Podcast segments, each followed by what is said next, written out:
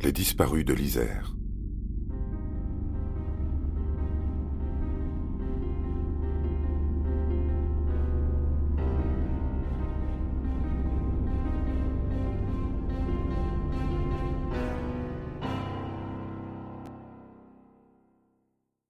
Le 25 mai 1980, Philippe Pignot disparaît à la Morte sur Isère, à 40 km de Grenoble.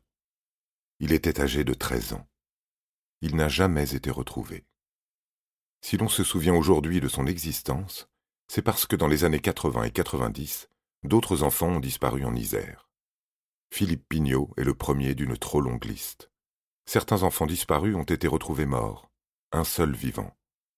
Mais d'autres ne sont jamais réapparus, ni morts ni vivants. Ce sont des enfants que l'on appelle les disparus de l'Isère. Certaines de ces disparitions ont été médiatisées, d'autres beaucoup moins. Comme pour Philippe Pignot, il ne reste parfois que quelques lignes sur Internet pour rappeler l'existence de ces enfants.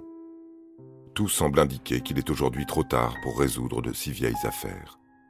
Pourtant, vingt ans après, deux cas ont été résolus grâce aux avancées scientifiques.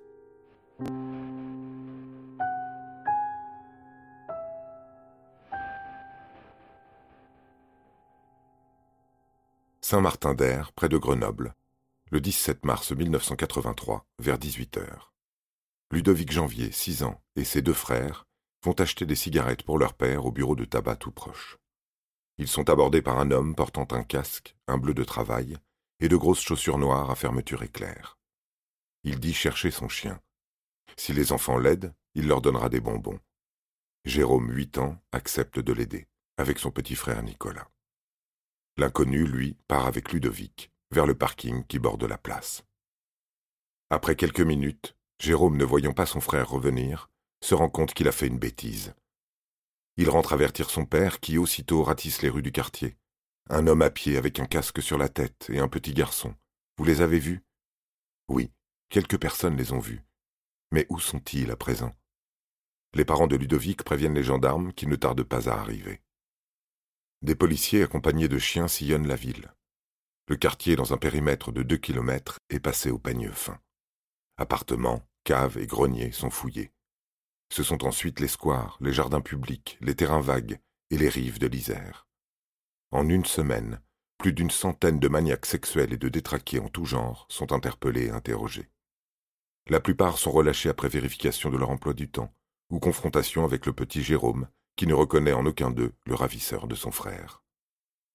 En avril 1983, soit un mois après la disparition de Ludovic, la greffière d'un des juges d'instruction grenoblois chargé de l'enquête reçoit un appel téléphonique.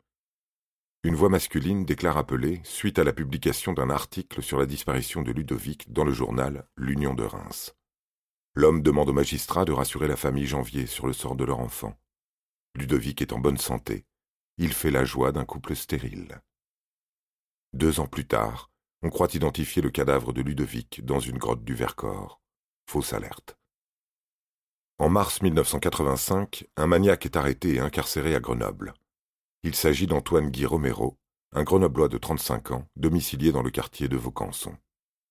Il a été dénoncé par un ancien codétenu auprès duquel il se serait vanté d'avoir enlevé l'enfant. Mais Romero nie farouchement, et Jérôme ne le reconnaît pas. Après un an de détention, Antoine Guy Romero fait l'objet d'une ordonnance de non-lieu au bénéfice du doute. Dans les années 2010, Virginie Janvier, la sœur de Ludovic, reçoit un appel d'une infirmière. Elle a aperçu son frère disparu dans un hôpital près de Reims. Cet appel fait suite à l'apparition de Jérôme dans un reportage récent consacré à la disparition de Ludovic. L'infirmière a constaté la ressemblance entre la personne qu'elle a vue et Jérôme, 27 ans après les faits, partant du principe que les deux frères doivent probablement beaucoup se ressembler. Rien n'est moins sûr, mais cela ravive pourtant le souvenir de l'appel téléphonique de 1983. Le 10 novembre 2014, le parquet de Grenoble rend une ordonnance de non-lieu dans l'affaire Ludovic Janvier.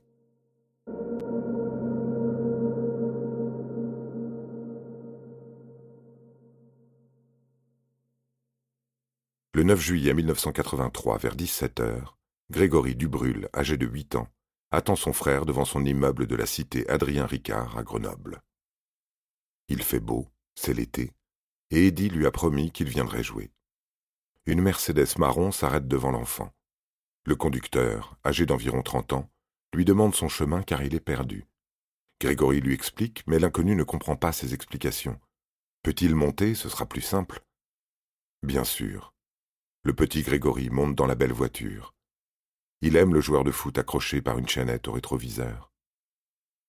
Grégory indique son chemin au conducteur, qui a un cœur tatoué sur le bras et plusieurs bagues aux doigts. Arrivé au bout de la rue, Grégory veut descendre de la voiture, mais l'homme lui dit qu'il connaît ses parents et qu'ils vont faire un petit tour. Grégory panique, se recroqueville. Il se souvient des avertissements de ses parents, ne jamais suivre un inconnu, encore moins monter dans sa voiture. Il a fait ce qu'il ne fallait pas, et maintenant il en est sûr. Le monsieur vient de l'enlever. Eddie, le grand frère de Grégory, descend comme promis pour jouer avec lui. Mais bien sûr, il ne trouve pas son petit frère au bas de l'immeuble. Il prévient leur mère qui descend elle aussi et commence à chercher. Pas de Grégory. Nulle part. Madame Dubrul prévient les gendarmes qui commencent les recherches immédiatement et durant toute la nuit. Le lendemain, Grégory se réveille dans une décharge publique située au col de la Placette, à 40 km de Grenoble. Il a mal, très mal à la tête. Son crâne est poisseux, des mouches s'agitent partout autour de lui. Qu'est-ce qui se passe? Il a tout oublié de ce qui lui est arrivé. L'enfant se traîne jusqu'à la route, où un automobiliste lui vient en aide et le conduit à l'hôpital. Le médecin qui l'examine constate qu'il a reçu un coup de serpette sur la tête, qu'il a été frappé, violé et quasi étranglé. Grégory décrit son agresseur et sa voiture, un portrait robot y dressé. De nombreux policiers sont mobilisés pour le retrouver, mais le pédophile semble s'être volatilisé. L'enquête ne donne rien. En 2013, un non-lieu est prononcé. Grégory Dubrul est le seul des disparus de l'Isère à avoir survécu à sa disparition.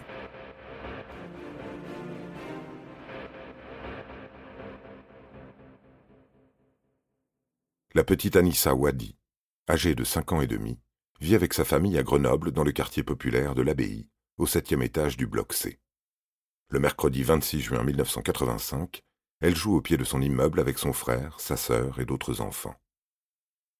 Vers 19 heures, alors que la pluie commence à tomber, les deux grands décident de rentrer sans se rendre compte que leur petite sœur ne les suit pas. Une heure plus tard, la maman constate l'absence d'Anissa et s'inquiète. La famille et les voisins commencent à chercher la petite fille dans le parc, les caves et les sous-sols de la cité, avant de prévenir la gendarmerie. Dans les jours qui suivent, recherches et interrogatoires se poursuivent. Après une semaine d'enquête, la maman d'Anissa décide de lancer un appel à la télévision. Le corps de la petite fille est retrouvé 15 jours plus tard au barrage de Beauvoir, situé à plus de 2 km de chez elle. Elle est morte noyée. Son corps ne porte aucune trace de violence physique ou sexuelle. Est-elle tombée dans l'eau accidentellement? Mais comment est-elle arrivée là? Les enquêteurs privilégient la thèse de l'enlèvement, mais ne disposent d'aucun témoin.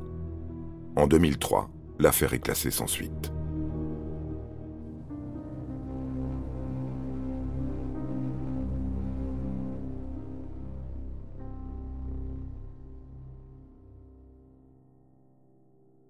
En 1985, deux spéléologues découvrent un squelette au crâne fracassé dans une grotte à Angers, au bord d'une route très accessible. De qui s'agit-il? Le corps d'un résistant de la Seconde Guerre mondiale caché dans le Vercors? Des combats ont été rudes dans cette région, et il n'est pas rare de retrouver des squelettes même après quarante ans. Est-ce que ce ne serait pas plutôt le corps du petit Ludovic Janvier, disparu deux ans plus tôt? Le squelette semble avoir l'âge requis, mais l'identification est difficile. À l'époque, le seul moyen d'identifier un cadavre inconnu est d'avoir recours à l'étude de la dentition. Mais Ludovic n'est jamais allé chez le dentiste. Il s'agit du squelette d'un enfant âgé de 5 à 7 ans. Il est mort quelques années auparavant d'un coup porté à l'arrière du crâne. Le corps a été déposé dans cette grotte par quelqu'un qui la connaissait, donc probablement un habitant de la région. 8 juillet 1987, à Bourgoin-Jailleux, dans le nord de l'Isère. Charazet Bendouyou, dix ans, descend la poubelle dans le local au sous-sol de son immeuble, comme le lui a demandé sa mère. Après, elle pourra aller jouer dans la cité. Elle met du temps à remonter, beaucoup de temps, à tel point que sa sœur, sa mère, ses copines et bientôt tous les voisins se mettent à l'appeler, à la chercher. Elle ne peut pas être loin, elle doit être coincée quelque part. Mais Charazed est introuvable. Personne n'a rien vu. Personne ne peut témoigner de quoi que ce soit. C'est comme si la petite fille s'était volatilisée. La police n'interroge les Bendouyou qu'une seule fois. Alors il décide de lancer un appel à la télévision. C'est Férouz, la grande sœur de Charazed, qui parle devant les caméras et traduit ce que disent ses parents qui ne parlent pas français. Qu'on leur ramène Charazed, et c'est tout. Mais personne, jamais, ne ramènera la petite fille.